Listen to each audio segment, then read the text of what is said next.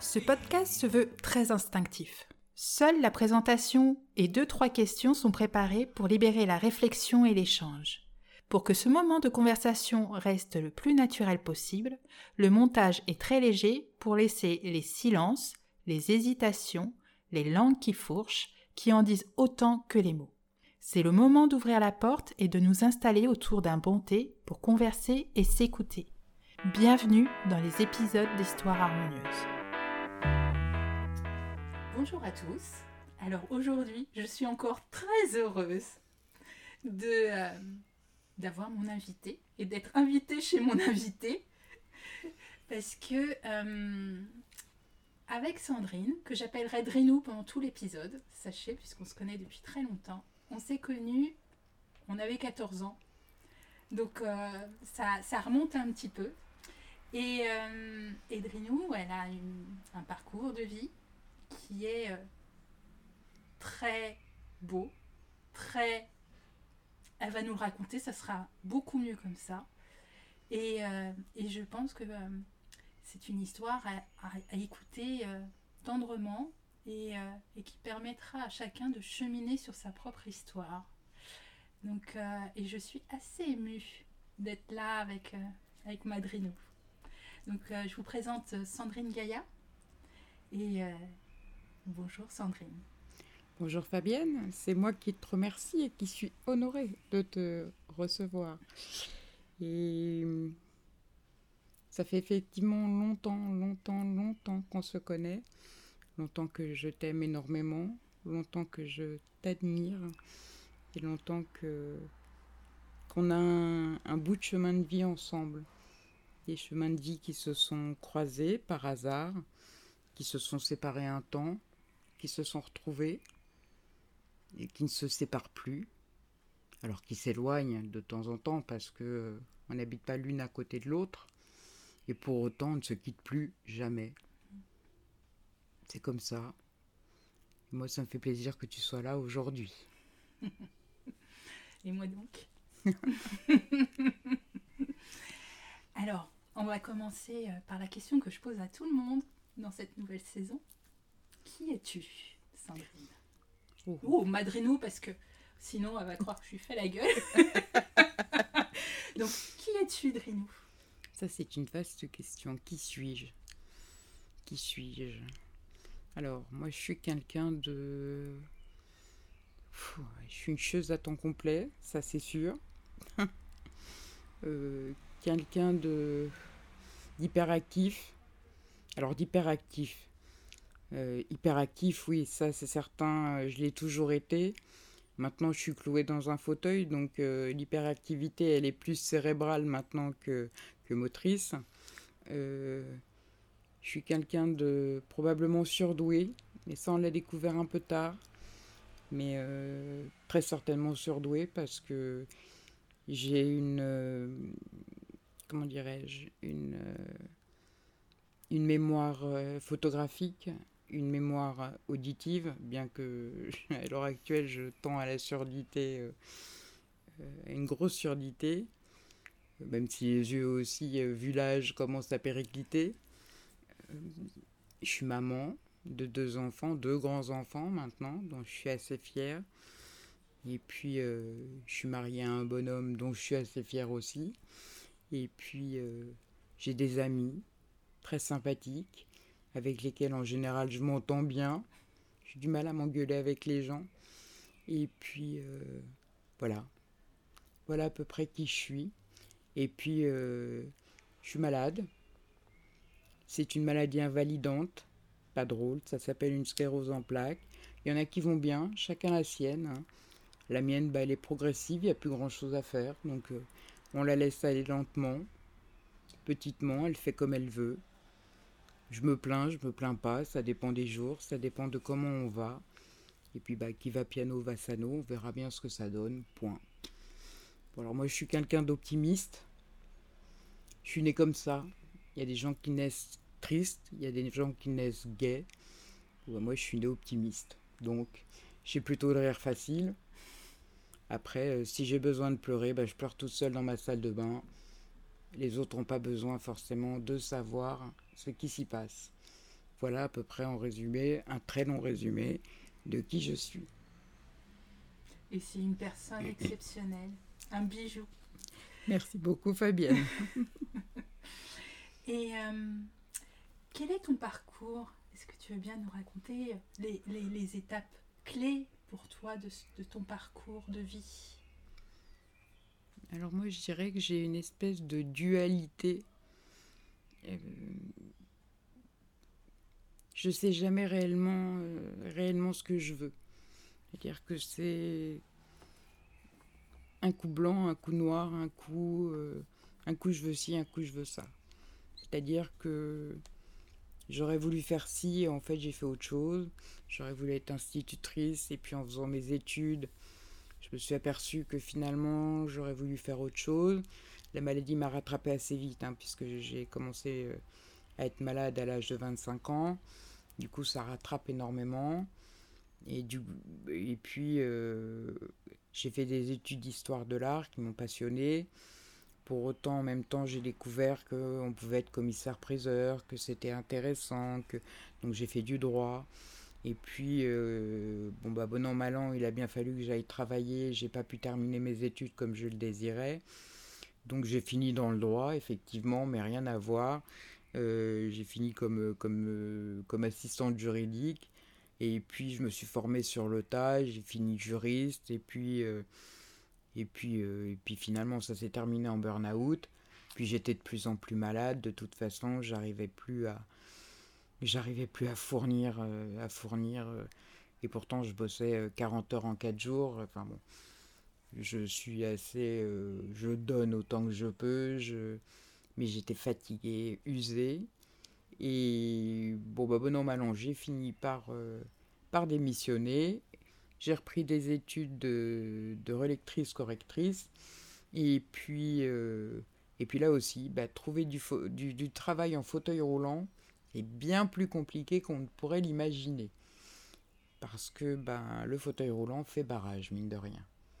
C'est un barrage, euh, comment dire, euh, intellectuel des, des recruteurs ou c'est un barrage ben, parce que tu peux pas te déplacer comme, comme tu le souhaites et, euh, Ben, et donc tu peux pas répondre à- à- aux demandes?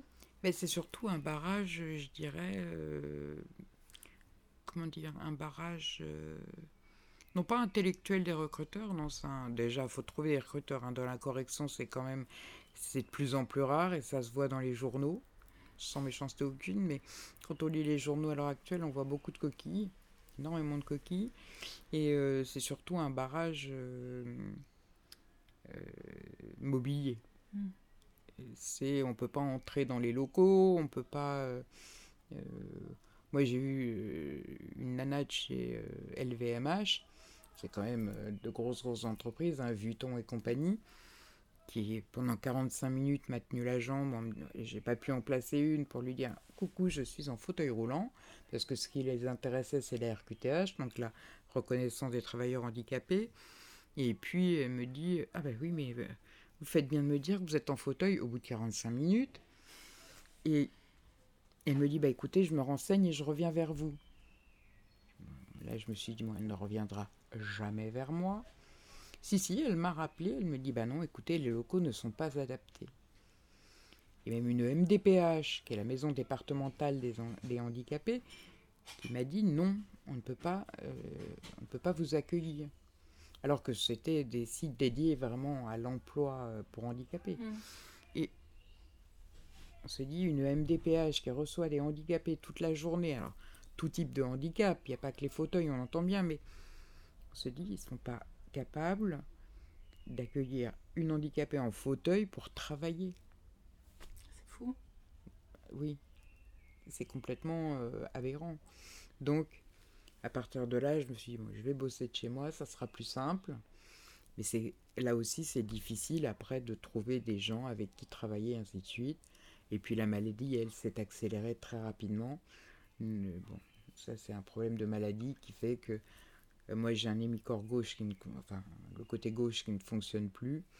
Donc la main fonctionne de moins en moins bien, on tape moins bien sur le clavier, ainsi de suite. Donc la maladie s'installe et on devient invalide complètement et, euh, et du coup on n'a plus le droit de travailler après. Donc ça Mm. c'est encore un autre cap. Mm. Voilà.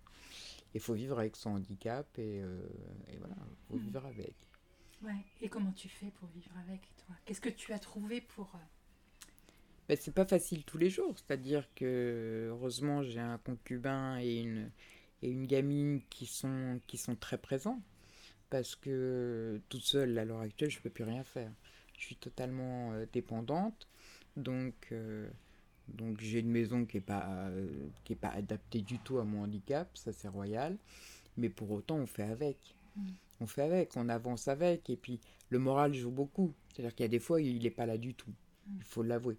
Moi, j'ai vécu euh, trois ans de galère entre la réfection de l'immeuble où j'avais pas d'ascenseur, j'habite au deuxième étage, c'est quand même pas mal, donc six mois sans ascenseur. Donc ça fait, oh ben, j'ai été préparé au confinement, tu me diras. hein. Là, on était bien. Là, j'étais euh, premier confinement six mois, mais il n'y avait pas de pandémie. Mm. Donc on était bien. C'est déjà pesant parce que mine de rien, j'ai quand même des activités extérieures je suis parent d'élèves, j'avais une association, ainsi de suite. Donc, on se dit, bon, bah, je suis cloué chez moi, les gars, je peux rien faire. hein. Vous passerez moi pendant six mois.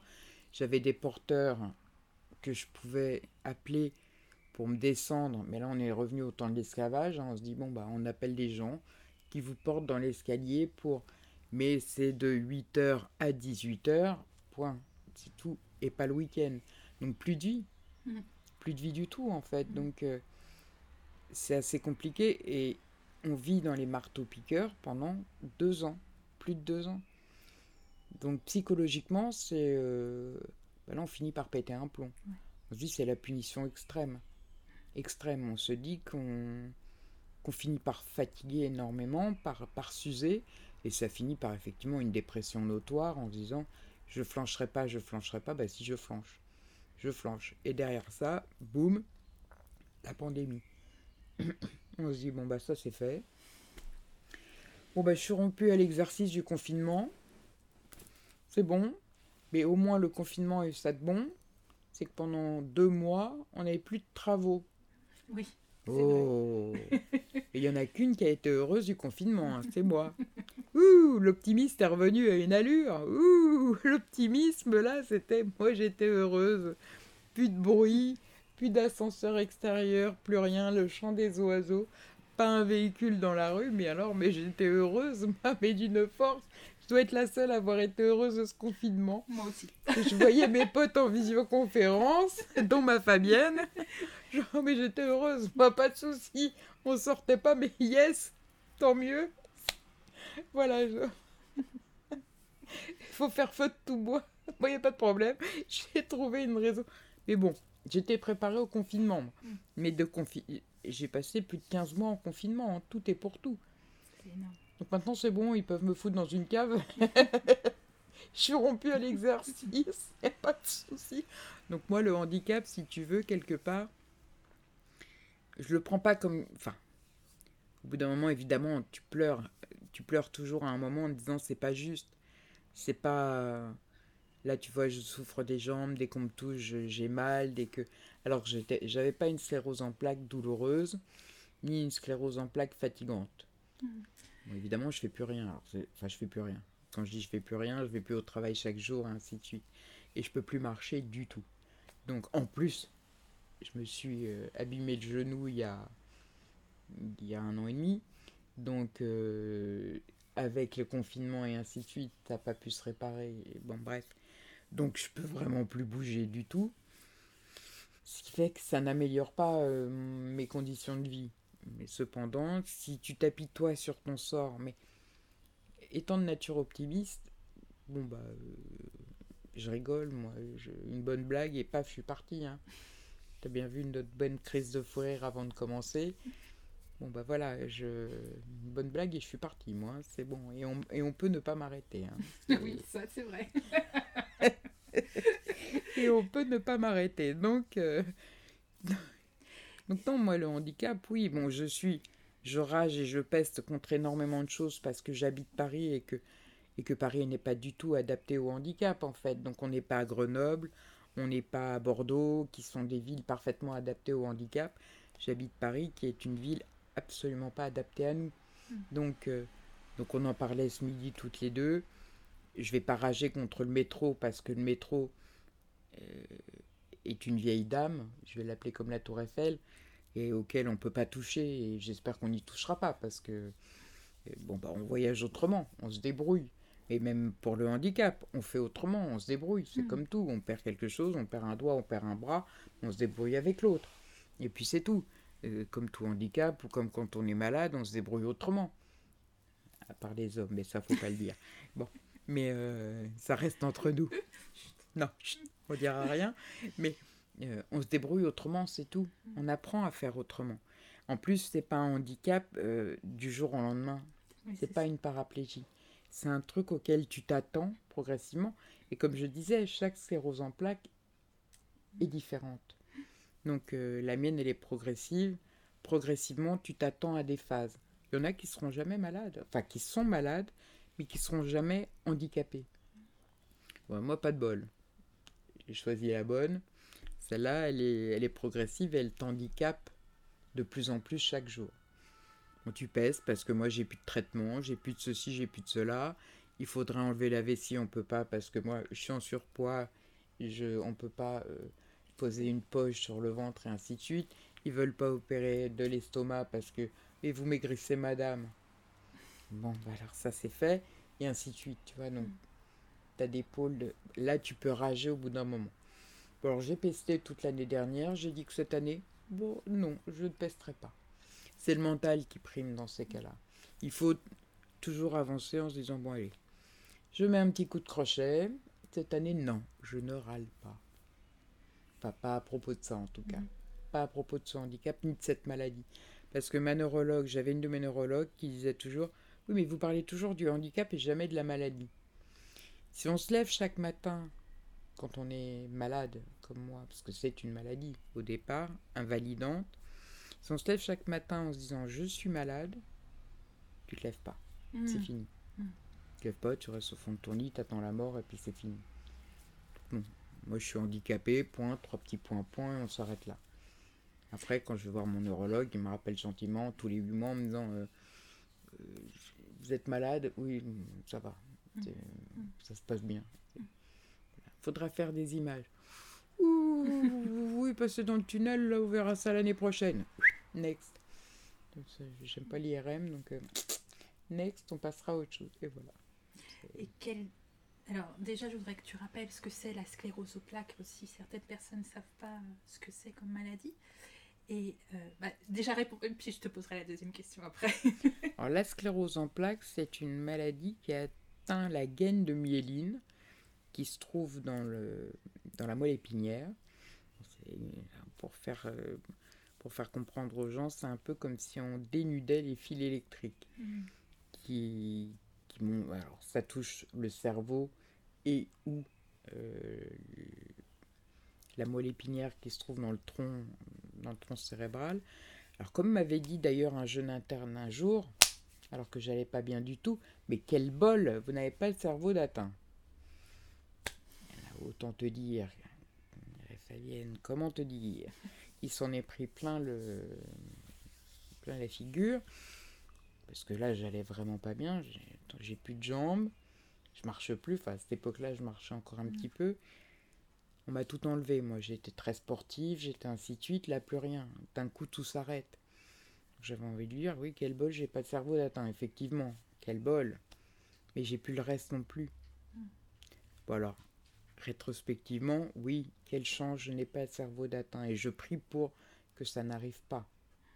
Parce que je pourrais pas te parler comme ça à l'heure actuelle. tu vois. Je J'en serais même peut-être à chercher davantage mes mots. Là, c'est parce que je fatigue et que je m'entraîne pas beaucoup. hein. Mais euh, j'aurais même des difficultés d'élocution et ainsi de suite. Donc, quel bol, j'ai pas de cerveau d'atteint, effectivement. Mais pour autant, euh, donc, la sclérose en plaques, ça touche cette fameuse gaine de myéline qui se détériore en fait. Elle se détériore, c'est comme s'il y avait des petits trous, mais en fait, ce sont des inflammations. Et les inflammations disparaissent pas. Alors moi, j'ai des inflammations aussi dans le cerveau. hein. C'est ce qu'il faut se dire. C'est que mais les taches ne bougent pas. Les taches n'ont pas bougé depuis 1997. Et, euh, mais par contre, l'étage. hein, Alors, moi, ça se détériore et c'est ce qu'ils ne comprennent pas parce que je vais pas mieux, je vais apparemment pas moins bien, mais pourtant, ça ça s'empire. Alors que sur les images, ça n'a pas bougé depuis, euh, D'accord. depuis un certain temps. Et donc, je t'entends parler de maladie et tu te par- je t'entends parler de handicap. Qu'est-ce qu'elles ont, qu'est-ce qu'elles ont en commun, ces, ces deux dames? Et qu'est-ce que elles, quelle est la différence pour toi entre les deux? Bah, c'est justement ce que je disais, c'est une maladie invalidante. C'est-à-dire que j'aurais très bien pu avoir un accident de voiture de ski, moi qui, suis, qui étais une grande skieuse de ski, euh, me casser la figure en ski et paf, me rompre les cervicales entre la C4 et la C7, ou euh, moins parce que je serais tétraplégique, mais euh, oui, et être paraplégique par exemple, donc avoir encore les bras, machin, mais ne plus avoir les jambes. Or là, la maladie, elle est invalidante dans le sens où petit à petit, bah, tu perds la sensation de, tu, tu perds la marche, tu peux perdre, pour ceux qui sont atteints au niveau cérébral, la vue, ou avoir des taches dans les yeux, ou euh, perdre, bah, comme moi à l'heure actuelle, euh, ta vessie, c'est-à-dire que bah, ta vessie, elle est hyperactive. Donc, euh, soit tu t'urines dessus, soit, soit bah, elle t'envoie des signaux complètement aberrants. T'as envie d'aller aux toilettes, il se passe rien, alors que c'est pas vrai. Moi, tu vois, bon, ça, ça a commencé par les mi-corps gauche, mais ma main gauche, là, tu vois, si je te la montre, elle se met en crochet. Mm. Euh, ma jambe gauche, c'est la même chose, elle se levait plus, tu vois, elle se lève plus, elle fait plus rien, elle. Et pour autant, par rapport à un, à un paraplégique, euh, j'ai des douleurs, je sens mes jambes, je les sens très bien. Douleurs. Tu vois, là, je vais, mon pied, je le déplace vers toi. Bon, les gens ne le voient pas, excusez-nous. hein. Mais le pied, je peux le déplacer vers toi. Mais je ne pourrais pas lever la jambe à l'heure actuelle. Par contre, si tu me touches la jambe, je te fous une baigne. Mhm. Vois, C'est dit comme c'est dit. Mais enfin, si tu me donnais une claque sur la jambe, je t'en décolle une, mais je te dis pas. Je souffre énormément des jambes. Alors qu'avant, elle n'était pas algique. Elle- J'avais pas de douleur du tout. Mais là, le fait de ne plus bouger fait que j'ai des douleurs. C'est une maladie en plus qui est douloureuse. Et ça, euh, moi, je ne connaissais pas ça avant. J'avais pas ce- cette sensation de douleur. Donc c'est pour ça que je dis chacun la sienne. Mm. Elle n'était pas fatigante, elle n'était pas douloureuse. Et moi, je parle de handicap, pourquoi plus que de maladie? Parce que, euh, parce que pour moi, jusqu'à présent, donc de 97, je te dirais à 2014-2015, j'avais pas de douleur, j'avais pas de fatigue. Je pas fatigué, je me bougeais, tu vois, encore à peu près. J'ai cherché les enfants à l'école, retour école, euh, tu vois, Garance, fallait la chercher. Paris, Fontenay-sous-Bois, ainsi de suite. Et pas le temps d'avoir. euh, de me poser les questions sur la maladie en elle-même. Que maintenant, euh, j'ai le temps d'y penser, enfin, j'ai surtout le temps de. faut qu'on me lève, faut qu'on Et puis j'ai les douleurs qui sont venues que je n'avais pas. Du coup, j'ai bien compris que j'étais malade là, tu vois. Que, Mm. euh, voilà. Puis je me trimballe d'hôpitaux en hôpitaux, parce qu'à Paris, on n'a pas un pôle pour la sclérose en plaques, mais plusieurs pôles. Tu vois, à Rennes, ils ont un pôle pour tout. Il y a d'autres, euh, d'autres pôles en France. Et à Paris, non. C'est un coup, t'es à la Pitié, un coup, t'es à, t'es à Saint-Antoine, un coup, t'es à Tenon, un coup, t'es à machin, un coup, t'es à la. Tu vois, donc, euh, tu te trimbales partout, c'est épuisant. Pour un malade, c'est épuisant. Donc là, tu te dis, je suis vraiment malade, quoi. Mm. Alors, je préfère me dire que je suis handicapé, je mets le cul dans mon fauteuil et hop, hop, hop, voilà, je suis handicapé. Bonjour les gars. Eux, ils savent pas forcément ce que c'est. Euh, bon, tu t'es tapé une bagnole, t'es tombé de ton cheval, euh, tu t'es pris un ski en travers, enfin bon, peu importe. Que de me dire je suis malade, tu vois. Mm. J'aime pas cette, euh, cette sensation de pitié quand tu dis je suis malade, les gens te regardent. Tu vois, quand je suis allée aux États-Unis, les gens n'ont pas de pitié pour toi. Ils ont de la compassion. Mm. En France, tout de suite, c'est de la pitié qui se dégage. Ou alors ils s'en foutent royalement. Ça, c'est français aussi. Ou alors tout de suite, c'est de la pitié. Oh ma pauvre, oh là là. Non. Aux États-Unis, ils ont de la compassion. Point. Trois petits points, bon, c'est fait. Ou bah, t'es en fauteuil, ok. Bon, au pire, Même pas, ils te laisseront pas passer. Tu fais la queue comme tout le monde et point. Bon, sauf pour entrer dans les musées, t'as, la, t'as le coup de fil. Mais en France, non, tout de suite, c'est de la pitié. Tu vois, on te regarde. Oh, mon pauvre. Et pendant toutes ces années où tu as été, euh, où tu t'es vu dégradé, est-ce que tu as vu le regard des gens changer sur, toi? Non, je crois pas. Non. Je crois pas. Enfin, parmi mes amis, je pense pas. Je pense pas. Hmm. Je pense pas. Je pense qu'ils ont intégré euh, la maladie, le fait que ce soit pénible pour eux comme pour moi. C'est un truc. euh, c'est pénible. euh, Je pense que ça peut être pénible des fois parce que c'est c'est une logistique pour tout le monde à chaque fois. C'est euh, il y a Drino qui vient. euh, alors attends, pousse les chaises, pousse machin, tac, faut entrer le fauteuil, est-ce que ça va passer ou je sais pas, je sais pas comment ils pensent, mais je pense que chez que ce soit chez toi ou chez n'importe qui d'autre, ça va pas changer le. Euh, bon, c'est chiant, c'est comme ça, c'est bon. Enfin, je, je enfin, pour, je vais te dire pour moi, hein, je pense même pas que c'est chiant. hein. Moi, ce qui m'intéresse, c'est que Drino vienne à la maison. hein. Voilà, ça n'a pas changé le regard des gens, je, je ne pense pas. C'est. Non. Je suis une emmerdeuse à temps complet. Si on a envie de me dire tu nous, en- tu nous emmerdes, je pense que les gens ne gêneront pas, quoi. C'est. Mm. Euh, non. Donc, non. Mm. Je dirais que la maladie, non. Ou les gens me demandent comment je vais, oui, bon, bah voilà. Il y en a qui me demandent même pas, d'ailleurs. C'est qui vont. euh, Comme moi, je suis plutôt solaire, enfin, c'est ce que je pense les gens vont plutôt venir se plaindre. Et là, j'en ai qui me l'ont fait ces deux dernières années ou l'année dernière, voire cette année, parce que eux n'allaient pas bien. Et au bout d'un moment, j'ai envie de leur dire, les gars, me demandez, demandez-moi comment je vais quand même. Ou moi aussi, ça peut ne pas aller. Les gars, pensez à moi, demandez-moi comment je vais moi. Les gars, demandez-moi comment je vais moi. Pas comment vont. Voilà, parce que moi, vos petits problèmes, là, vos petits malheurs et vos petits trucs, c'est mignon cinq minutes, mais je suis pas psy, enfin, en tout cas, euh, pas complètement. J'aurais aimé aussi. Moi, je suis pluritâche, hein, euh, j'aurais aimé faire beaucoup de choses. Mais là, euh, commencer par me demander si je vais bien, c'est même pas. euh, la question n'a même pas été posée. On n'a même pas. euh, même pas pensé une demi-seconde à me demander si j'allais bien. Donc, donc, tu vois, il y en a qui font vraiment fi de la maladie, du handicap, de tout ce qu'on peut. Donc, quelque part, c'est rassurant, tu Mm. vois.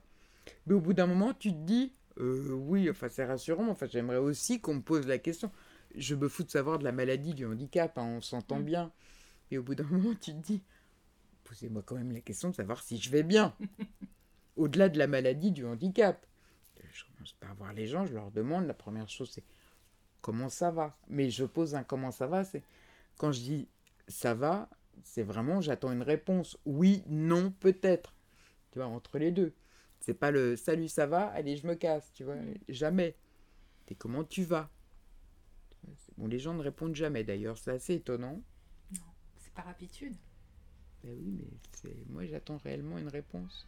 Ouais. Peut-être parce que je suis tu- malade. Peut-être. Peut-être. Mais c'est une habitude. Et souvent, quand tu réponds que ça va pas bien, les gens sont surpris. Oui, alors que moi ça m'intéresse, tu vois, c'est quelque chose qui m'intéresse vraiment. Mm. Tu vois, c'est Donc, tu étais très sportive et aujourd'hui, tu peux plus bouger. Euh, comment, tu, comment tu fais aujourd'hui pour combler, si c'est possible, tu me, tu me le diras, ou pas, euh, pour euh, combler, pardon, pour combler ce, ce manque d'activité physique Et comment tu fais pour t'évader maintenant? Je me suis toujours évadé, euh, toujours par la lecture, par, par l'écriture, par l'imagination, par la musique, par, par la visite de musée, par euh, ainsi de suite. Après le sport, c'est un défouloir. hein. Ça a toujours été un défouloir. Euh, là, j'avais commencé à faire du qigong, mais bon, pour y aller là où je fais le qigong, si tu veux, c'est Là aussi, c'est encore les turpitudes de la vie parisienne. C'est-à-dire qu'il faut y aller en bus. Le problème, c'est l'accessibilité. Là aussi, c'est. Donc, euh, c'est pas possible. Que moi, j'ai le droit sur ordonnance, tu vois, ainsi de Mm. suite. Bon. Mais ça se fait à l'hôpital, c'est compliqué. Même y aller en ambulance, ça paraît compliqué. Enfin bon, très complexe. Donc j'ai abandonné l'idée. Surtout que moi, je suis quelqu'un qui médite énormément. Donc le Qigong va parfaitement avec, tu vois. Donc euh, euh, le Qigong, c'est un peu, euh, pour ceux qui ne connaîtraient pas, la même chose que le Tai Chi. Enfin bref.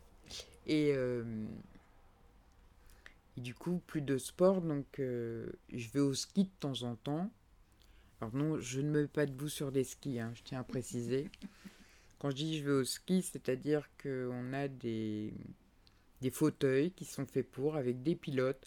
Alors je ne mets pas encore mes fesses euh, parce que je n'ai plus de plus d'équilibre. Donc je ne mets pas mes fesses toutes seules dans une coquille et non, parce que ça, je, je n'ai plus d'équilibre, donc je ne pourrais pas le faire. Je mets mes fesses dans un fauteuil et j'ai un pilote derrière moi. Mais je pilote le fauteuil quand même, toute seule. Le pilote tient le fauteuil et moi je pilote le fauteuil avec mes fesses et ou mes épaules. Donc c'est moi qui dirige le fauteuil, le pilote ne fait que tenir le fauteuil. S'il ne le tient pas, ben, hein, la drino elle se retrouve euh, par terre. Voilà. C'est tout. Mais euh, et, et ça me fait du bien quoi d'y aller de temps en temps et voilà, donne un petit coup de un petit coup de mes montagnes, voilà. Mais euh, bon, le sport, ben, il y a longtemps que j'ai arrêté ça parce que parce que déjà ben, j'ai qu'une main. Euh, pour arriver à rouler le fauteuil ou ainsi de suite, c'est compliqué. J'ai pas assez de force pour, euh, pour mouliner des, des deux bras. Il y a des fauteuils hein, faits pour les handicapés, ça on le voit très bien, on le voit souvent en basket, on le voit souvent en tennis. Ben, moi, pas de bol, hein, j'ai qu'une enfin, qu'une main euh, et demie, on va dire, voire qu'une main à l'heure actuelle. Compliqué. Et puis, euh, non, moi j'ai d'autres d'autres moyens d'évasion, hein, la lecture, l'écriture, la musique, euh, les expos, les matchs, tout ce qu'on veut. Donc Mm. je peux m'évader autrement, il n'y a pas de souci, que par le sport. Le sport m'a manqué, ne me manque plus, ça c'est pas grave. D'accord. Maintenant, ça te manque plus. Non, on peut trouver d'autres moyens d'évasion, il n'y a pas de Mm. souci. Et alors, comment tu fais justement pour t'évader? Est-ce que tu pourrais nous donner un exemple, par exemple, à travers un roman ou à travers une toile On a vu des toiles tout à l'heure. Qu'est-ce qui, euh, comment tu, tu fais pour t'évader, pour, pour finalement euh, sortir de, de ton quotidien à travers euh, une œuvre? Moi, tu sais, moi, tu me mets un livre dans les mains, c'est parti. hein. Je, descends des bouquins à une allure. euh, Alors, non, je suis très lente à lire. Du coup, ne pouvant plus tenir longtemps les livres, je les écoute maintenant. Donc, euh, alors, le narrateur est plus ou moins plaisant. Alors, ça dépend, hein, je fais les deux. hein. Soit je lis, euh, j'ai toujours ma pile de livres. Soit je lis et j'arrive à tenir le livre assez longtemps, soit j'écoute selon le narrateur qui peut être très plaisant, ça dépend. Et une fois que je suis parti, moi j'imagine un tas de trucs. Ce pourquoi je suis moins, euh, moins cinéma peut-être que, que lecture. Parce que j'aime pas trop qu'on m'invente les images. Mm. Je suis moins... Tu vois, ce qui est un peu ambivalent avec, euh, avec les tableaux. Parce qu'autant un tableau... euh, et encore, je suis pas très figuratif, tu vois. Autant on était chez Manu tout à l'heure, qui est un ami peintre. Mais on était chez Manu et je peux m'évader dans ces tableaux, alors que je suis plus, euh, plus dans le contemporain, tu vois, où, là je vais imaginer encore plus de choses, je crois. Et. Mais dans moi, les livres, c'est. Tu, vois chez moi. Et les livres, c'est voilà, c'est mon évasion la plus, ultime, je crois. C'est inventer les mots. euh, et bon, moi, j'essaye d'en inventer, mais je crois que je commencerai un tas d'œuvres sans jamais les achever. Une belle plume. oui, mais oui, c'est- bien de vouloir écrire, mais il y, a- il y en a beaucoup qui s'y essayent. Il y a très très peu d'élus. Bref, ou très très peu de bons élus, je dirais. Mais oui, moi, c'est l'évasion, c'est ça. C'est ouvrir un bon livre, ou écouter un bon livre, ou écouter un, écouter la radio, écouter euh, rien que ça, il y a de très bonnes choses à, à entendre ou à lire ou à... et c'est ça l'évasion. Mm. C'est ça, c'est et puis tu sais, il suffit de regarder euh, rien que ça en face, tu vois, c'est pas un chef-d'œuvre, c'est juste une photo et puis, euh, tu repenses à un truc et tu t'évades. hein. Mm. C'est rien qu'une photo, tu peux t'évader. Donc, euh, puis moi, je m'évade vite. hein. Tu sais, j'ai le cerveau qui. moi, je m'évade très très vite. Donc, comme je te disais, j'ai le cerveau qui switch très vite d'un truc à l'autre. Donc, euh, tu peux me dire un mot, je pars très vite. Mm. Donc, euh, Et, et, et tu continues d'avoir des activités puisque tu es très active dans les écoles, euh, enfin dans l'école Persène bah, ton fils? oui, moi, je suis parent d'élèves. Donc, bon, bah, je me suis inscrite à peu près dans toutes les instances du lycée de mon fils. Et oui, cette année, on a pas mal de boulot. oui. Mm. Ah oui, Entre les conseils d'administration, les commissions, euh, enfin toutes les commissions des lycées, en fait, ainsi de suite. Et c'est. euh, bon, avant, euh, j'allais au. au comment au, À la mairie aussi. Qu'il y avait. tout ce qu'il y avait pour le handicap à la mairie, qui était assez intéressant. Mais j'en fais plus partie. Pour autant, oui, au lycée d'Arsène, oui, je suis assez active. oui. Mm. Ça m'intéresse énormément, oui, de faire partie de la vie des enfants, c'est c'est important parce que parce que si on ne nous demande pas notre avis, enfin non, c'est pas si on ne nous demande pas notre avis, c'est si on donne pas notre avis, on n'est pas entendu. Bon, pas de temps qu'à faire, autant être là pour être entendu et défendre aussi les enfants. Mm. Parce qu'il y a des fois, euh, ils sont mal défendus, les gamins, voire n'ont pas de parents pour les défendre. Donc je trouve que c'est aussi ça a une importance qui est assez capitale. Euh, Il y a des gamins qui sont euh, laissés un peu à l'abandon, ce que je trouve un peu dommage dans notre société d'aujourd'hui. Surtout que nous, on n'est pas dans un lycée super, super favorisé, donc euh, voilà. C'est pas, pas top, quoi. Mm. Et du coup, ça te- cette activité-là, ça te permet d'avoir une activité semi-professionnelle, à la limite, puisque tu es quand même... tu Bah là, elle devient, propre- elle devient carrément professionnelle. Là. Je veux dire que si j'étais rémunérée pour, pour le temps passé à l'école, je serais bien payée, je pense, surtout cette année. Je pense que je serais pas bien payée, non, peut-être pas, mais non, il faut que ça reste non payé. Non, c'est- Bah, je pense que si tu veux que ça soit équitable entre tous les enfants, il vaut mieux que ça reste non payé. Et Non, il faut que ça soit- non, il faut le faire avec conviction. Mm. Si tu veux, c'est une chose qu'il faut faire avec conviction parce que les enfants en ont besoin. Je pense que comme euh, la direction de l'établissement est partie prenante, il faut le faire doublement avec conviction parce que parce qu'on est là pour aider les enseignants. Bon, il y en a qui ont du mal à le comprendre. Euh, L'équipe euh, dirigeante, elle l'a bien compris. Ça, ça va. Enfin, de la part de certains parents, en tout cas. Donc, euh, non, c'est important. C'est important. Moi, je fais depuis que les enfants sont en maternelle. Donc, euh, donc c'est important. C'est important. Puis, on participe à la vie de nos enfants. Mm. Donc, euh, c'est important pour eux. Ils se sentent aussi. ils sentent qu'on fait partie de leur vie scolaire.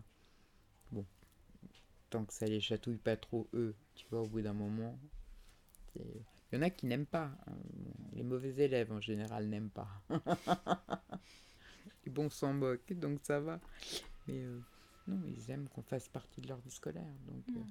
Et puis nous, euh, moi, moi, en tant qu'handicapé, en tant que malade, là pour le coup, en tant que malade, ça m'oblige à bouger aussi. Tu Ça t'aide, ça t'aide à, à combler ce manque de travail professionnel? Non, Non, non. Non, mais ça m'oblige à bouger. Mm. Tu vois, sinon, ça me laisserait aussi inerte sur mon canapé. Et euh, ça m'oblige aussi à bouger. Hmm. Tu vois, ça Et à m'oblige. rencontrer du monde. Oui, alors non. Ça, c'est. Tu vois, je suis pas. Alors, autant je suis quelqu'un qui peut voir énormément de gens, autant je suis. Je sais pas comment le dire. C'est pas que je sois pas sociable, c'est que moi, j'ai besoin de. J'ai toujours travaillé seul. Et je crois que j'ai besoin de cette solitude. Là, pour le coup, Hmm. autant je suis une grosse bavarde, une grosse. Mais j'ai besoin de cette solitude. Je crois que je suis est devenu, je suis, et je suis devenu encore plus, entre guillemets, hein, très entre guillemets, mais je crois que je suis très agoraphobe. Mm. J'aime les gens, j'adore les gens, j'adore rencontrer du monde, j'adore tout ça. Mais une fois que c'est fait, c'est fait. Tu vois. Si on peut s'en dégager vite fait, cool. Rentrons à la maison. c'est. Mm. Toi, j'adore les gens, je, je peux passer des moments avec mes amis, aucun souci. Et rencontrer des gens, j'adore ça. Mais si on peut partir vite fait, tant mieux. Mm. C'est bien. Tu vois, je suis. Toi, c'est toujours cette ambivalence, cette. euh, Mm. Et voilà, c'est un côté j'adore et de l'autre côté c'est rentrons. Et pourtant je suis pas casanière. Je suis Mm. pas quelqu'un qui restera à la maison. euh, peux sortir, je sors, il n'y a pas de problème, mais un petit peu ça va, trop c'est trop. Mhm. Après, je pense qu'on est tous ambivalents, Bruno. On a tous des côtés où on se dit euh, je fais ça, mais en même temps je fais autre chose de l'autre côté et, euh, et ça ça n'a rien à voir, ne serait-ce que dans nos opinions. Parfois, on peut être tout et le contraire. Et je crois que ça fait partie de l'être humain. Et et je suis pas certaine, t'en as qui adorent attirer l'attention et être au, au centre du monde et qui ne pourraient pas se passer de public. Tu vois ce que je veux dire? T'en as qui, euh, qui ne pourraient pas vivre seuls, qui ne pourraient pas euh, se, passer, se passer des gens qui... Non, non, là je suis... euh, Non, moi c'est j'ai besoin de mon... Alors je deviens sourde, mais tu vois, les oreilles, là, je les mets parce qu'on discute et ainsi de suite. Mais je ne les mets jamais. Mm. Jamais. J'y mets parce que euh, quand mon kiné vient, quand... euh, même quand mon auxiliaire de vie vient, je les mets pas. Je, les mets vraiment pour les réunions, ainsi de suite. Je vis dans le monde du silence, moi. C'est... euh, C'est tellement bien. C'est tellement bien, la vie, Ah là il y a tellement de bruit. Voilà, c'est ça. tu vois, c'est, vous allez voir, c'est tellement mieux, vous entendrez les oiseaux. Non, mais si je veux entendre des oiseaux, pas de problème. hein, je m'en mets sur YouTube ou sur. Tu vois, non, pas de souci. Moi, si. J'ai pas besoin de. J'ai pas besoin de ça. Tu vois, j'ai besoin de, de rencontrer des gens, oui, mais c'est ce que je viens de dire. Un petit flux, un petit. Pas longtemps. Mm. Tu vois, c'est. Et je sais pas, trop de monde d'un coup m'angoisse. Tu vois, aller faire les magasins, ainsi de suite. Et je suis. Alors là, oui, pour le coup, je suis angoissée. Là. En plus, je vois plus que des fesses, donc. euh, tu veux, les culs, ça va, mais. euh, J'adore le cul des hommes, je... je suis nana pour ça, mais ça m'angoisse, tu vois. Aller dans les grands magasins, aller ainsi de suite. Magasiner, c'est rigolo entre copines, mais euh, au bout d'une heure, je... là, je respire plus, pour de vrai. hein. Là, c'est. Sortez-moi de là, et je ne peux plus. Mm. Alors, je veux bien retourner, je vais aller prendre un coup d'air, je rentre et je repars. Tu vois, c'est. C'est rigolo 5 minutes, mais euh, chérie fait les courses, à l'heure actuelle, j'en suis très heureux. Tu sais, Je comprends. bon, ça et le, et le rayon des yaourts, tu vois. Bon, bref. Et tu sais très bien que pour moi, le handicap a une teneur assez euh, spécifique, un peu euh, particulière depuis des années. Et depuis un an, j'ai découvert euh, pourquoi ce, ce monde-là m'attirait autant, puisque j'ai découvert que j'étais autiste Asperger. Et, euh, et on a eu une conversation il y a quelques mois là-dessus, sur le handicap. Et pour moi, c'est vraiment, euh, comment dire, pour moi, je suis pas handicapée. Tu vois, j'arrive pas à me dire que je fais partie du monde du handicap. Alors, absolument pas parce que ça me fait honte et parce que, euh, parce que ça, ça me fait peur. C'est que, euh, quand bien même le monde ne m'est pas apte à approprier, euh, j'ai tellement eu l'habitude de vivre dans ce monde si difficile pour moi que j'arrive pas à me dire que je peux être handicapée. Euh, c'est comme si je sortais de la société, si on me disait que, que j'étais handicapée. Est-ce que toi, ça, ça te fait... Quand on te dit que tu es handicapée, qu'est-ce que ça te fait Et qu'est-ce que, au début de ta maladie, au moment où il a fallu que tu acceptes d'être handicapé, est-ce que, quel- qu'est-ce que tu as pensé Qu'est-ce que tu as ressenti Et comment, quel cheminement tu as fait? Alors en fait, c'est très compliqué cette maladie. C'est justement ça. C'est que, c'est comme je te l'expliquais tout à l'heure, si tu veux, tu n'es pas paraplégique. Donc cette maladie, d'abord, ils ont eu du mal à mettre un mot sur ce que j'avais. J'ai une maladie et je suis très compliquée comme nana, c'est ce que je te disais. Chieuse à temps complet, mais vraiment. Donc de A jusqu'à Z. C'est-à-dire que moi, une sclérose en plaques, ils te font une ponction lombaire, ils te mettent euh, Toi, Docteur House, il dit tout de suite euh, sclérose en plaques, lupus, machin, taille, qui te met trois mots. Puis finalement, il va chercher longtemps pour savoir que pas, c'était pas ça. Et moi, c'était à peu près la même chose, c'est-à-dire que ils m'ont pas dit euh, ponction lombaire, 5 juillet 1997, ponction lombaire. Ah ouais, c'est une sclérose en plaques. Non. Moi, 5 juillet 97, je suis entrée à l'hôpital. Il y a eu une semaine pendant laquelle ils m'ont fait plein d'examens. Alors, pendant un mois avant, j'avais déjà eu plein d'examens. Et puis, j'ai attendu, attendu, attendu. Et en décembre 97, enfin, ils ont lâché le mot sclérose en plaques. Je sais pas ce que c'était, hein, autant dire. Et puis, mais entre-temps, entre juillet et décembre, j'avais fait plein de poussées, qui ont bien dégradé hein, entre-temps. hein. Mais j'avais fait plein de poussées. Et puis, euh, quand tu faisais des poussées, à l'époque, il n'y avait aucun traitement. Rien, zéro, nada, à part de la cortisone. Et puis après, tu prenais un traitement, ce qu'on appelle Péros, donc après l'hôpital, de 15 jours de corticoïdes. Donc tu gonflais bien, j'ai bien grossi comme il fallait. hein. J'avais bien maigri à l'époque, mais tu as bien grossi.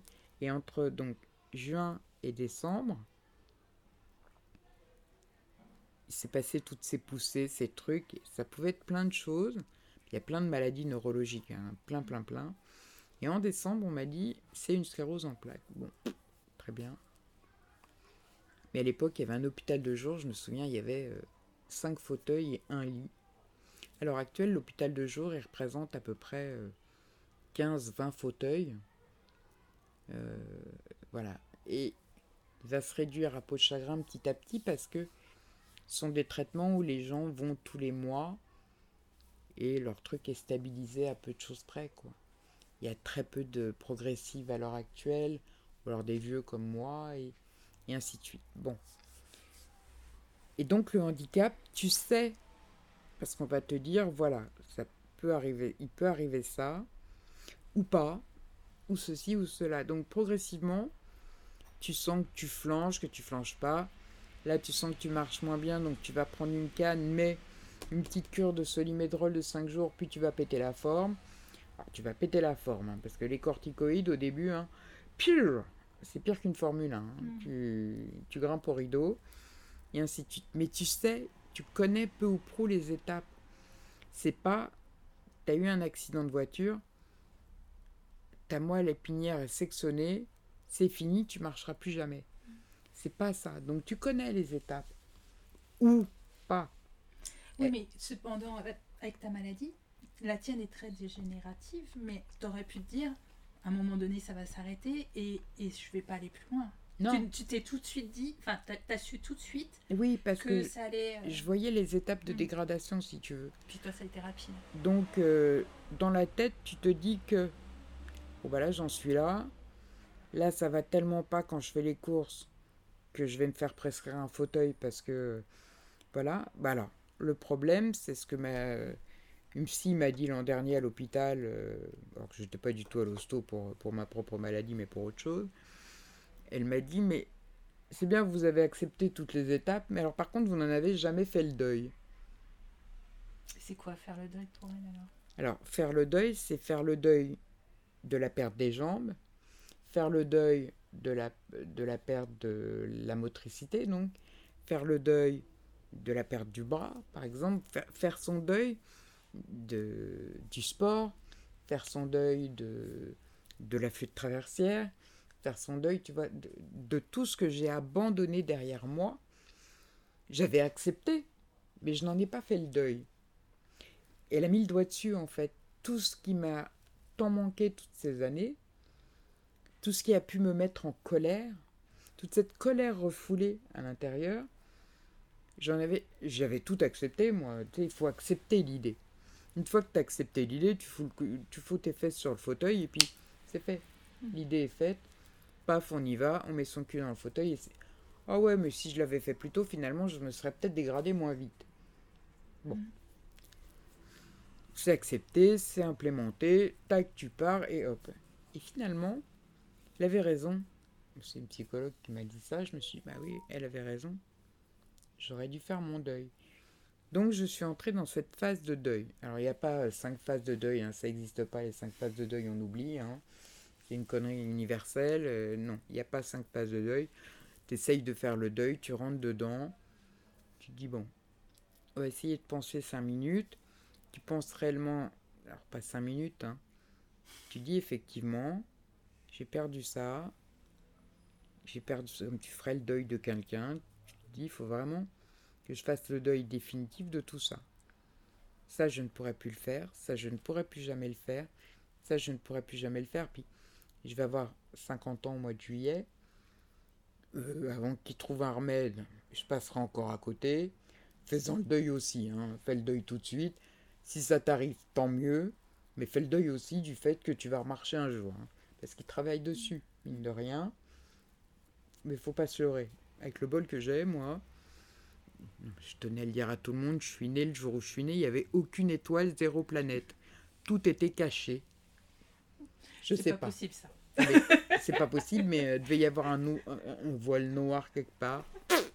J'étais dans une autre dimension, moi. 22 juillet, c'est 15h40, il n'y avait rien. Euh, C'était à la limite du lion. Ils se sont dit, Meup, là on va écarter, tu vois, comme Moïse la mer. Elle, on va lui laisser aucune chance, zéro. J'ai dû faire un truc dans une vie antérieure.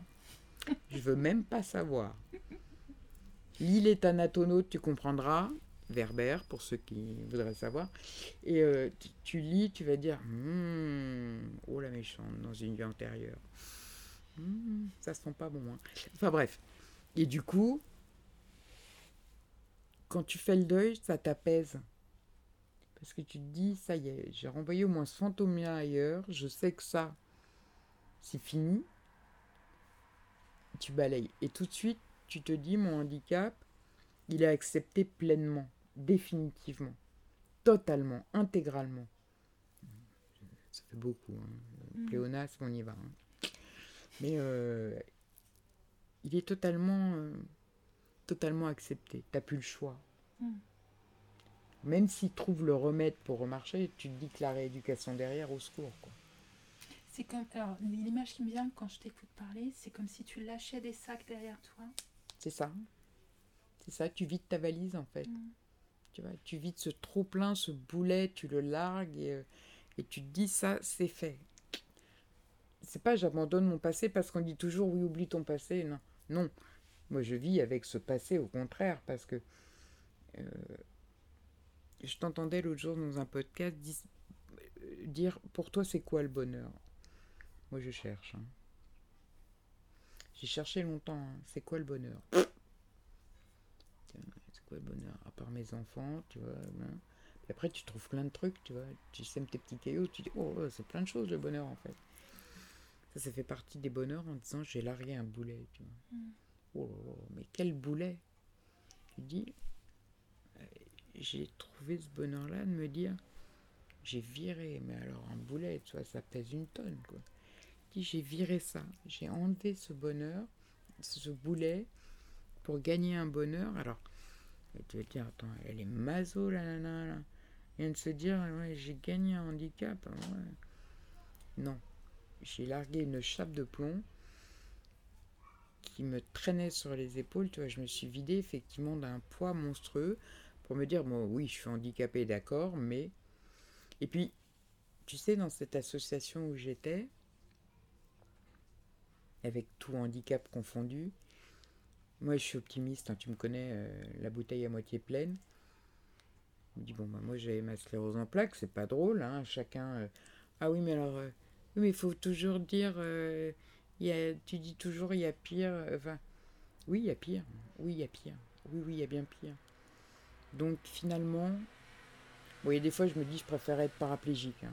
Mm. Franchement, je que, moins... voilà, ça, la je souffrirais moins, euh, je verrais pas mes pieds bouger, euh, ainsi de suite. Mais mais tais-toi, enfin. Mais ça serait pire. Et quand je vois ces petits têtards qui n'auront jamais rien, tu vois, qui, euh, qui sont nés sans rien, sans dont on, on va pas les euthanasier, je veux dire, ils sont là, euh, ces petits bonhommes ou ces petites bonnes femmes. Je me dis donc, je me tais, tu vois, je j'ai pas envie de me plaindre et d'entendre les gens se plaindre comme je les entendais se plaindre à l'hôpital en disant euh, Ah, pas travailler parce que je suis fatiguée, machin. Mais ça me fatigue, tu vois, à un point où j'ai envie de dire, mais bats-toi un peu, il y a autre chose dans la vie, je sais pas. Regarde dehors, il fait beau, il y a des oiseaux, des papillons. Des... Je comprends qu'on soit fatigué et en colère de temps en temps, mais mets-toi en colère pour quelque chose de juste. Les Ukrainiens, la Russie, j'en sais rien, moi, je sais pas. Pense à autre chose. euh. Mais arrête de te plaindre tout le temps. Je comprends que tu sois fâché, je comprends. Je comprends que ça soit pas juste. euh, Rien n'est juste dans la vie, rien, rien. Rien, c'est, tu, pars du principe que rien n'est juste, te lève pas le matin, j'en sais rien, mais c'est mon côté optimiste, j'y peux rien. Et comme tu es, as une grande foi, tu es, très religieuse, comment tu, fais pour être autant euh, croyante et pas en vouloir finalement à ce Dieu qui, alors moi je suis pas religieuse donc je peux peut-être pas utiliser les bons mots entre nous. croire encore à ce Dieu-là avec tout ce qui t'arrive. Comment tu fais pour y croire encore? Qu'est-ce qui il y a peut-être quelque chose qui te dit mais lui il est pour rien ou je sais pas. Ah ben non, mais lui, il est pour rien, lui, il est... euh, c'est, pas... C'est, pas lui qui m'a envoyé... euh, Lui, il t'envoie une épreuve, limite, c'est... Surmonte-la, tu vois. Je veux dire, euh, le Christ est mort, il n'y a pas... il n'y a pas de plus belle chose que de donner sa vie pour ceux qu'on aime. Tout est dit. Je veux dire, Jésus est, mort pour nous les hommes. Je veux dire, Dieu a donné son Fils pour nous. Qu'est-ce que tu veux faire après ça? Qu'est-ce que tu veux faire de plus après ça? Ah, Évidemment, euh, tout le monde va te dire, Ah oui, non, mais c'est poussé un peu à l'extrême.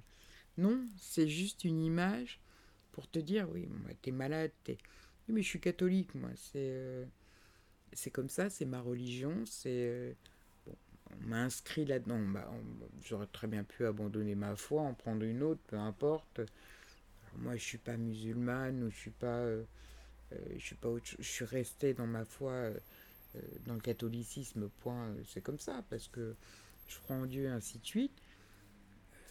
Et je dis pas que Dieu m'a puni quelque chose ou quoi que ce soit, c'est... c'est comme ça, il m'a mis un, un pavé sur le parcours, à moi de le dépasser et de me dire, bah, sertant comme d'une force et pas comme d'une faiblesse. Alors il y a des fois, je m'engueule un peu avec lui en lui disant, bah écoute, euh, t'aurais pu choisir autre chose ou t'aurais pu... Ah, c'est pas juste. hein, hein. Mais Je suis en colère, mais bon, ça m'empêche pas de prier pour, hein, tu vois, euh, ou de prier euh, pour les autres, ou de prier pour... euh, ou de prier tout court d'ailleurs. Et- voir pour moi, tu vois, c'est euh, point. Mais euh, ça n'empêche pas de croire en ma foi, tu vois. C'est euh, c'est- pas Dieu qui m'a pu, il m'a pas puni, si tu veux. C'est euh, il t'envoie une épreuve, à toi de la dépasser. Voir, c'est pas c'est pas forcément lui, tu vois. Et on ne nous empêche pas de croire en Satan non plus, tu vois. Le Christ est descendu aux enfers, il est ressuscité des morts. Donc, euh, le troisième jour, il est, ressuscité des morts, il est monté aux cieux à la droite du Père. Donc, nous aussi, on croit aux enfers. Hmm. Tu vois, donc, euh, donc oui, je suis croyante, oui, je crois en la religion, et non, ça m'empêche pas de croire en Dieu. Absolument pas. Et t'as aidé cette fois à te à surpasser les épreuves? Pas forcément, mais euh, j'en ai parlé avec, euh, avec mon prêtre, avec, avec le curé, avec... euh, euh, lui aussi, il m'a aidé parce qu'à un moment, oui, j'ai- douté, fatalement. Tu doutes à un moment, tu te dis, mais... euh, comme je te disais, qu'est-ce que j'ai fait dans une vie antérieure? Bon sang, ça n'a rien à voir. Ah non, mais là, je suis pas ressuscité dans le bon corps, tu vois, c'est- ça en a fait rire, certains de mes prêtres, mais... Mais, mais ça n'a rien à voir. Ça, limite, ça n'a strictement rien à voir avec la religion, tu vois. Rien Mhm, à voir. mhm.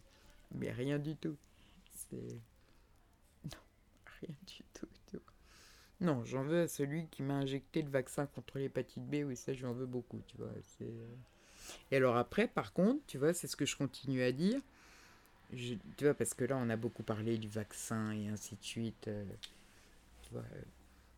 Et là, j'ai envie de te dire ce dont on parlait tout à l'heure, tu vois, je me dis, je ne suis pas du tout anti-vax, pour le coup. Il faut continuer à protéger nos populations. Je lance un cri d'alarme. Il faut continuer à, protéger nos populations absolument parce que si on est aujourd'hui, bon, à part ce- cette foutue pandémie là, on ne sait pas d'où elle vient et on ne saura jamais, mais protégeons nos populations, tu vois. Dire, les gens qui ne vaccinent pas leurs enfants aujourd'hui, et c'est comme ça qu'on a découvert d'ailleurs euh, au début de la pandémie, dans le, dans le lycée d'Arsène, il y avait des cas de coqueluche. Mhm. De coqueluche. Tous les gamins doivent être vaccinés contre euh, la diphtérie, la coqueluche euh, et la polio. Donc le DT-coq, qu'on connaît tous. On avait des cas de coqueluche. Tu vois, ouais, super, à quand la variole, quoi. Mhm. Alors qu'on ne vaccine plus contre la variole, tu te dis, on s'emmerde tous à vacciner nos gosses. Euh, DT-coq polio, c'est le plus simple, tu vois, l'enfant Rix. Évidemment, maintenant, nous on nous en met 11. Bon, celui que je voudrais pas forcément, mais les enfants. Moi, j'ai été vacciné contre l'hépatite B. C'est un déclencheur d'une maladie. Je vais pas aller dire. Kevin euh, euh, dans les brancards en disant Ouais, si, machin. Non. C'est un déclencheur d'un truc que j'avais déjà à l'intérieur de moi. Tu vois, et je suis persuadé que la sclérose en plaques, mon, mon neurologue me tuerait, je suis sûr. Ça s'adresse à des gens qui sont nerveux, hyper nerveux. J'en suis persuadé. C'est- Et puis moi, j'avais une forme d'immunodépression quelque part. Mm. Tu vois, le vaccin a juste servi de déclencheur, c'est tout. C'est, euh, je vais pas empêcher les gens de se faire vacciner contre un truc. euh, on a inventé un vaccin, c'est bien pour quelque chose. Tu vois, donc euh, Mm. là, moi, je me suis fait, je me suis fait vacciner contre le, contre le, co- le Covid. Euh, et je vais aller me refaire vacciner encore une fois parce que, et s'il faut, je le ferai tous les ans. Parce que, bon, je me fais jamais vacciner contre la grippe. Parce que je me vaccine avec des huiles essentielles et ainsi de suite. En général, elles ne passent pas par moi. Je dis bien en général. Mais euh, le Covid, oui, moi, je suis en double comorbidité. Je vais essayer de pas en mourir si possible tout de suite. Mais euh, tu vois, c'est. Après, moi, les antivax, oui, me, me terrorisent. Toi, parce que je me dis, euh, ah oui, euh, vraiment, ce ils me terrorisent. Ah oui, oui, oui. Et moi, quand je croise un antivax, je suis. euh, tu vois, je suis. Parce qu'en plus, ils arriveront à me contredire quoi qu'il arrive, et ça, ça va m'agacer beaucoup. Très, très beaucoup. Très, très énormément beaucoup. Tu vois, le, le panel, tu vois. beaucoup. Parce que je me dis, c'est. Il y a, y a de quoi contrecarrer la. Bon, la- le- certains vaccins contiennent de l'aluminium et des trucs comme ça. Ça, je déteste aussi, on est tous d'accord. Il y a des moyens de contrecarrer un petit peu en homéopathie, ainsi de suite. Mais euh, là où ce, ce qui m'angoisse, c'est qu'on ne s'est pas enquiquiné à faire des vaccins jusqu'à présent pour aller remettre des. On voit des cas de rougeole à l'heure actuelle. La rougeole, on en crève. Et c'est hyper contagieux. Donc tu vois, aller remettre des rougeoles dans les écoles et ainsi de suite, pour te dire, euh, tu vas crever de la rougeole, ma grande, parce que à côté, il y a des gens qui n'ont pas voulu vacciner leurs gamins. Tu vois, et Mm. ça, ça me, ça me terrorise. Mhm. Me dis, pourquoi pas la variole? Alors ça, je crois que là, on serait au, sommet de, l'iceberg. Je te dis, moi, les cas de coqueluche à l'école, je me suis dit, comment c'est possible, en 2020, attraper la coqueluche, quoi? Je retourne un peu sur, euh, sur le sujet euh, du handicap et du deuil que tu parlais. Est-ce que faire son deuil, c'est pardonner? Pardonner, je sais pas qui, mais pardonner en fait d'avoir la maladie ou pardonner euh, cet état euh, qu'on ne maîtrise pas Est-ce que tu pardonnes à quelqu'un d'être mort quand tu fais ton deuil? Je te- alors, je parle, je parle plutôt, peut-être plus par rapport à toi-même. Te pardonner d'avoir euh, bah, peut-être un gène qui fait que euh, tu, tu as la sclérose en plaques, ou te pardonner euh, bah, d'être dans un état euh, actuel. Ah non, je pensais pas au pardon. Je pensais vraiment au deuil. D'accord, pour toi, c'est pas la même chose. Ah non. Hmm. Non, non, pour moi, c'est un vrai deuil, comme quand tu perds quelqu'un, tu sais. Hmm, Comme, euh, comme la mort, en fait. D'accord. C'est vraiment la mort de quelque chose. Hmm. C'est la, l'abandon, et c'est- c'est pas le pardon, là, c'est l'abandon. L'abandon, la perte. La perte, la vraie perte. C'est cette perte de, bah, du sport, de, de ce que tu faisais avant. La perte. Hmm. Là, il n'y a pas de pardon. là. C'est, Mm. Moi, j'ai rien à pardonner à personne. Enfin, surtout pas. Encore. Non, Mm. là, y a pas de- c'est pas un pardon. là. C'est un abandon, une perte. D'accord. Mm. Et alors, du coup, est-ce que tu as la sensation d'entreprendre ta vie aujourd'hui ou pas?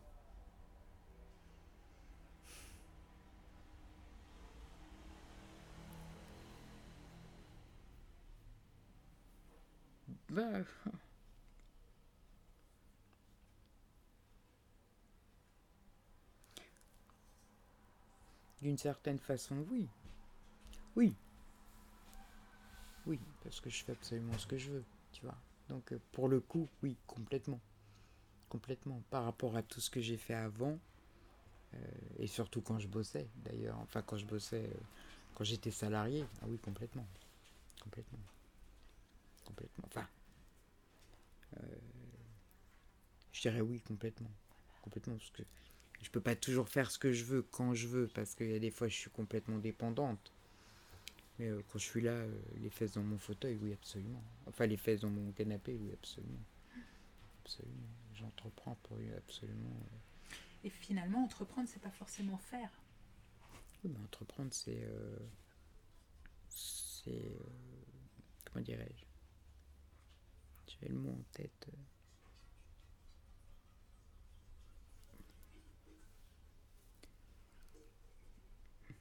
C'est pas faire, c'est euh, imaginer, conceptualiser, tu sais. euh, Mhm. Et je conceptualise beaucoup. moi. Alors j'entreprends, j'entreprends pas forcément, justement, entre les deux. Je conceptualise et après, euh, je conceptualise des choses que j'entreprends pas forcément. J'entreprends des choses que j'ai pas forcément conceptualisées, tu vois. Tu vois à peu près ce que je veux dire. Donc je vais entreprendre des choses euh, que parfois je n'ai même pas eu l'idée de faire ou d'avoir eu en- d'avoir eu l'en- l'idée oui d'avoir eu l'idée de faire et qui d'un coup euh, d'un coup je me dis ah oui tiens je vais continuer du coup vois, ça part et comme je te dis j'ai un cerveau qui switch tellement vite que que ça va me venir en faisant autre chose, tu vois. Et donc, du coup, euh, je peux sortir l'ordinateur en deux secondes en me disant, tiens, oui, ça, ça me donne envie de faire ça, donc j'abandonne ce que je suis en train de faire, donc je fais autre chose. Tu vois, tu Mhm. vois où je veux en venir ou pas Ouais. C'est compliqué, mais Non, Ouais. ce que tu. Alors, j'essaye de reformuler. C'est que tu imagines des choses que tu, tu conceptualises, tu as des idées qui, qui te viennent.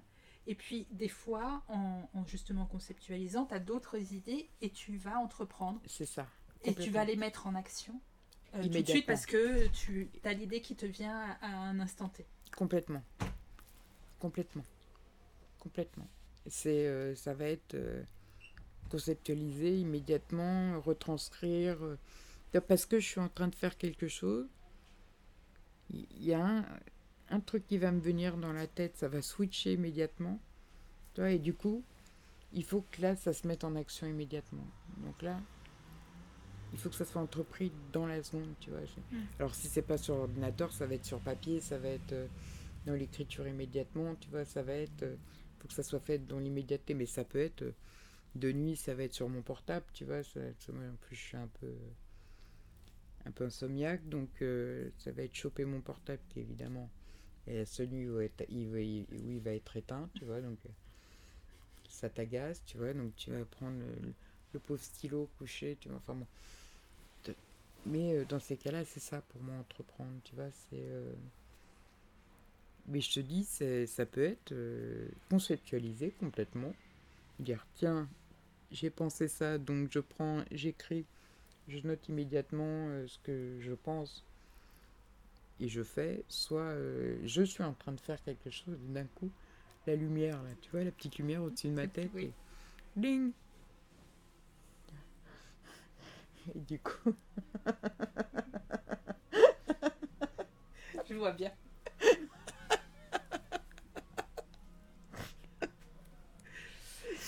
Donc tu es une vraie entrepreneuse. je ne sais pas si je suis une bonne entrepreneuse. Ça y est, elle est partie. J'ai dit que non.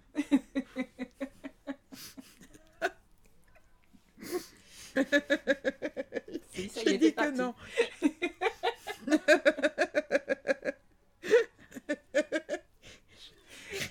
Moi, je te dis que oui.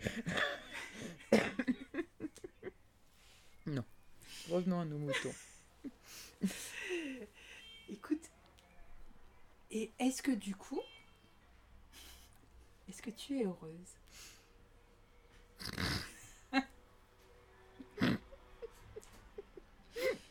Je couperai si tu veux. de-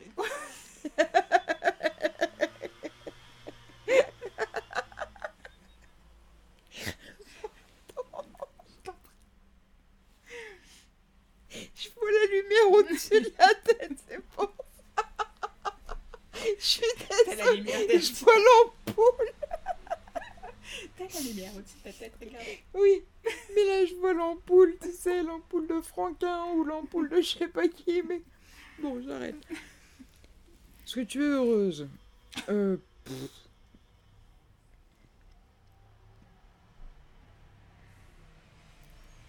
Une vaste question, ça, parce que. euh,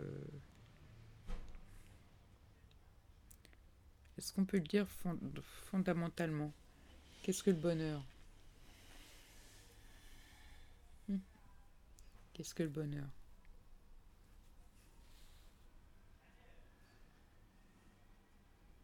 Hein, Fondamentalement, on est heureux, enfin, je veux dire. Est-ce qu'on a matière à se plaindre? Fondamentalement, non. Je crois qu'on n'a pas matière à se plaindre. Moi, j'ai un toit au-dessus de ma tête. euh, J'ai deux enfants en bonne santé, un mari euh, en quasi bonne santé. Il s'est pété le dos avant-hier, donc bon, ça va. Il est à peu près en bonne santé. Je mange. euh, je veux dire, c'est. Voilà, donc. euh, fondamentalement, euh, j'ai pas à me plaindre. Donc. euh, après.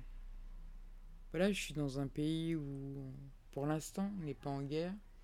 Pour l'instant. Où je vis dans la plus belle ville du monde. Donc fondamentalement, oui. Je pense pouvoir dire que oui. Alors c'est pas parce qu'on est sur un fauteuil roulant que... Ah non, je suis malheureux, je suis... J'ai pas une vie drôle. Je crois qu'il y a pire. Il y a, il y a toujours pire, comme on dit. C'est... On peut se plaindre de tout après. Hein. T'as des gens, ils se plaignent tout le temps, et moi, ça m'agace. Moi, les gens qui, qui passent leur vie à se plaindre, c'est pas. Ça m'énerve. Donc, euh, fondamentalement, je pense que. Oui. Il y a toujours mieux, donc il y a toujours mieux. Alors, si tu cherches par là, il y a toujours mieux. Donc, dans ces cas-là, euh, tu vis dans le malheur le plus total. Donc, oui, fondamentalement, oui. Oui, je pense que oui, je suis heureuse. Ouais, mon petit bonheur, mon petit confort. euh, voilà, ça va. J'ai un toit au-dessus de ma tête.